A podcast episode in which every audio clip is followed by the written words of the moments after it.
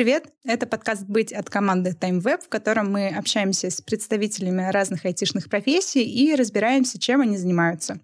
Сегодня у меня в гостях Гоша Плиев. Гоша Привет. — специалист технической поддержки. Правильно? Ну, правильно, да. Тогда уточни, чем ты занимаешься, в чем твоя работа? Моя работа заключается в том, чтобы отвечать на вопросы клиентов, помогать им решать э, проблемы, с которыми они сталкиваются, пользуясь нашими услугами, и иногда консультировать. Угу. Слушай, а знаешь, может быть, такой сериал, а, называется «Компьютерщики IT Crowd». Там сюжет разворачивается в отделе техподдержки крупной компании, а, и как раз главные герои — специалисты такой техподдержки. И все, что они делают в своей работе, как у них это показано, это они отвечают на телефон и говорят, э, вы пробовали выключить и включить? Спасибо, до свидания.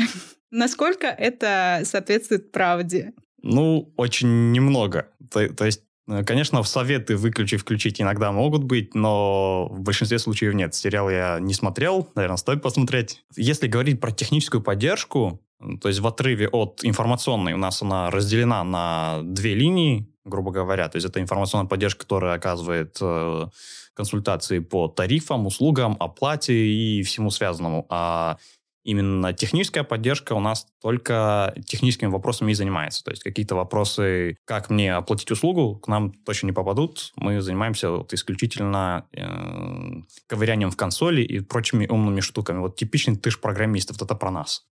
Вы чините холодильники по заказу? Ну, э, сервер можно назвать холодильником в определенном смысле. А как часто к вам поступают запросы переустановить винду Иногда поступают. Есть серверы на винде, можем переустановить. Ага, очень интересно. Клиент сам может. Угу. Получается, а, это недостаточно просто знать что-то про продукт, условно, про то, как какие услуги он оказывает, да, то есть нужно прям разбираться в том, как работают системы, иметь какие-то технические знания для этого, да? Да, совершенно верно. То есть э, мало того, что ты знаешь про услугу, ты должен знать, как она работает внутри и как работают э, технологии, которые используются на хостинге, э, технологии, которые используют сами клиенты, то есть они к нам обращаются с проблемой, у меня не работает сайт, который написан на какой-то технологии, например, PHP, э, возможно, там какой-нибудь э, IonCube энкодер или еще что-нибудь, и мы можем помочь с настройкой. А чтобы помочь с настройкой, нужно разбираться, как настраивать, то есть знать всю технологию. Конечно, э, всезнающими техническая поддержка ну, не является, мы знаем не так много, но по большинству вопросов есть документация там, по всем нужным технологиям, по внутренним нашим штукам, то есть э, как работает услуга изнутри, мы это все знаем. А можешь назвать какие-то типичные задачи, которые ты делаешь, э, вот чем ты помогаешь клиентам? Так, окей. Ну, ну например, всего. Э, закончилось место на сервере. Обычно это означает, что э, это вызовет э, падение системных служб, угу. перестанут работать сайты, ну и, собственно, задача починить сайт. Угу. Если дело именно в том, что кончилась квота дисковая, то можно ее либо расширить, если мы говорим про виртуальный хостинг, это тоже две такие разные вещи у нас есть. Что виртуальный хостинг, что VDS, то есть это совершенно разное. Если на э, ВХ говорим, в виртуальном хостинге, то тут можно расширить. Если про VDS, то тут только чаще всего удаление каких-то данных. Обычно это кэш какой-нибудь, еще что-нибудь. Ну, это такой пример из головы. На самом деле задачи бывают гораздо интереснее. В большинстве своем они все-таки связаны с нерабочими сайтами по тем или иным причинам. То есть нужно уметь диагностировать, как раз понять, в чем причина, что случилось, и в общем-то, как это можно починить, полечить. Да, да, да совершенно верно. Угу, здорово. А, слушай, у тебя наверняка есть а, множество историй интересных, связанных с клиентами, с задачами, которые тебе от них поступали. Можешь что-нибудь рассказать? Ну, у меня есть такой э, относительно интересный кейс. Э, мне, мне он понравился. Это была ночь, ночная смена. Обычно обращений в этот период поменьше.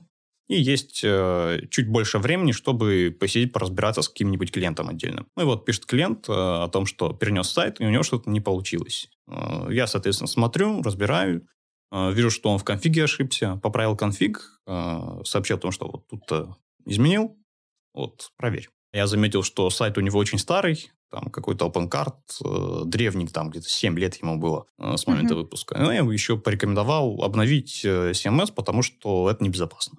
Там uh-huh. определенно есть какие-то уязвимости, через которые можно сайт заразить вредоносом. Но он еще заметил, что а кому мой старый OpenCard нужен, э, кому его надо взламывать? Клиент написал еще вопрос, так как ночная смена, тикет опять попал мне. Ну, работает поменьше сотрудников uh-huh. ночью. У него был э, другой вопрос, который истекал как-то из предыдущего, я уже не помню какой точно. Я пошел смотреть, что у него по второму вопросу, и случайно заметил, что в файлах клиента содержится зашифрованный код. Вот прям характерный для вредоноса. Я начинаю копать, э, запустил этот код у себя отдельно, изолированно, проверил системные вызовы, вижу, что он обращается к картинке. Нашел эту картинку в файлах клиента. Это оказалась не картинка, а вредоносный код, который им, э, прятался, э, эмулировал картинку. Mm-hmm. Вот.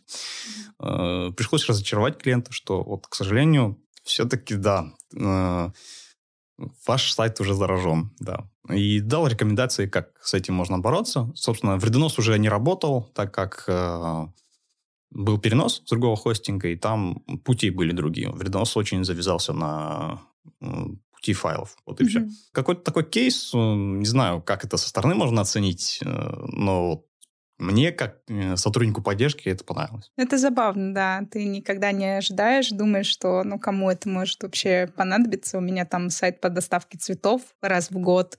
И зачем кому-то взламывать мою ЦМС-ку? Оказ... Оказывается, да, действительно. А, ну, безопасность — это отдельная большая тема. А, к сожалению, мало кто ей внимание должного оказывает. Слушай, а расскажи подробнее о том, что нужно знать вообще специалисту технической поддержки.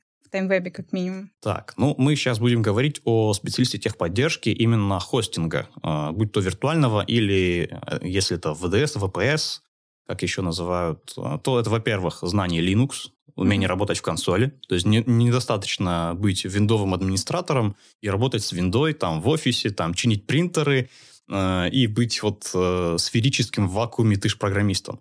Нужно уметь э, работать с Linux, да, как я уже сказал, понимать сети, понимать, как работает интернет, как работает DNS, как работает веб-сервер. На самом деле там больших сложностей нет, но вот это такой базовый минимум. То есть команды, консоль, э, веб-сервер, интернет, сети, DNS.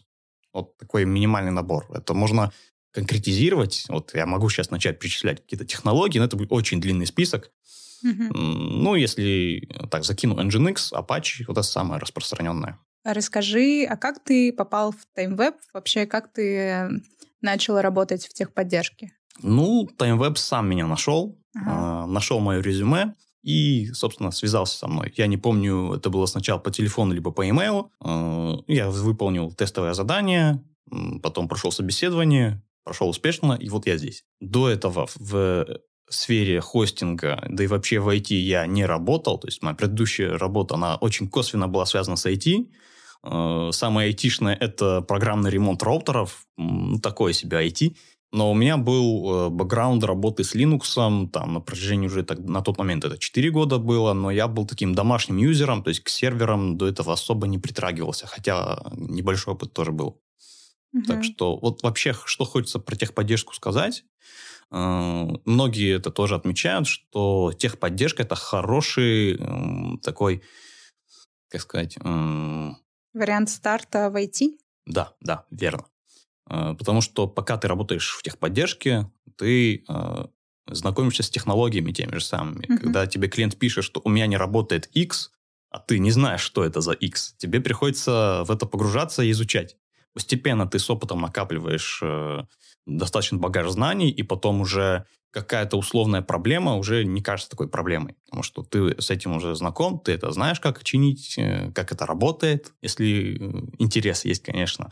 Там это mm-hmm. сугубо от человека на самом деле зависит. Кому-то интересно, он покопается, если нет, то ну нет, как-то так. Мотивация решает. А расскажи, а куда тогда из техподдержки расти дальше? Какие есть перспективы? Первое, что приходит на ум, это администрирование системное. Uh-huh. Это может быть, э, ну, в разных компаниях немножко по-разному может называться. Есть системный инженер, либо системный администратор. Э, речь именно про администратора серверов, uh-huh. а не офисного. Ну, это тоже отдельное направление. Там очень далеко от хостинга. Администратор вообще большое множество. Вот, это может быть DevOps, это может быть и программирование, потому что править конфиги — это в некоторой степени иногда доходит до программирования, потому что у некоторых программ конфиг — это, собственно, код, и надо уметь э, работать с кодом. Если ты работал до, достаточно долгое время с теми же сайтами, ты уже начинаешь понимать, как э, пишутся сайты. Ты можешь начать писать на PHP или на Python или еще на чем-нибудь, и в конечном итоге вырасти до программиста.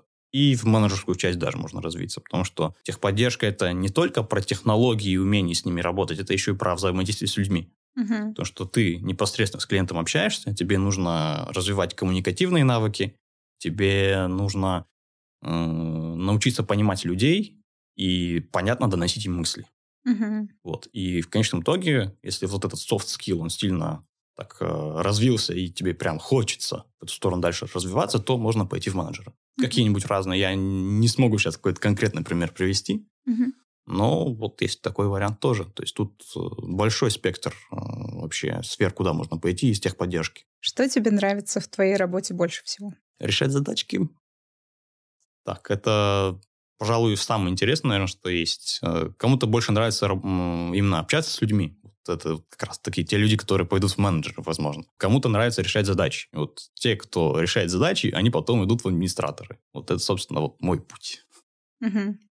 Это очень интересно. А, я желаю тебе успехов в твоих начинаниях. Спасибо, что пришел, пообщался со мной, рассказал про свою профессию. Это очень интересно и очень сильно выходит за рамки просто какой-то техподдержки по телефону. Вот, вы помогаете бизнесам, решаете задачи клиентов. Это супер вообще. Спасибо. Спасибо. Подписывайтесь на наш канал. Это был, наверное, последний выпуск в этом году а, нашего подкаста, поэтому пишите нам комментарии, если хотите услышать еще про какие-то профессии. Всем пока.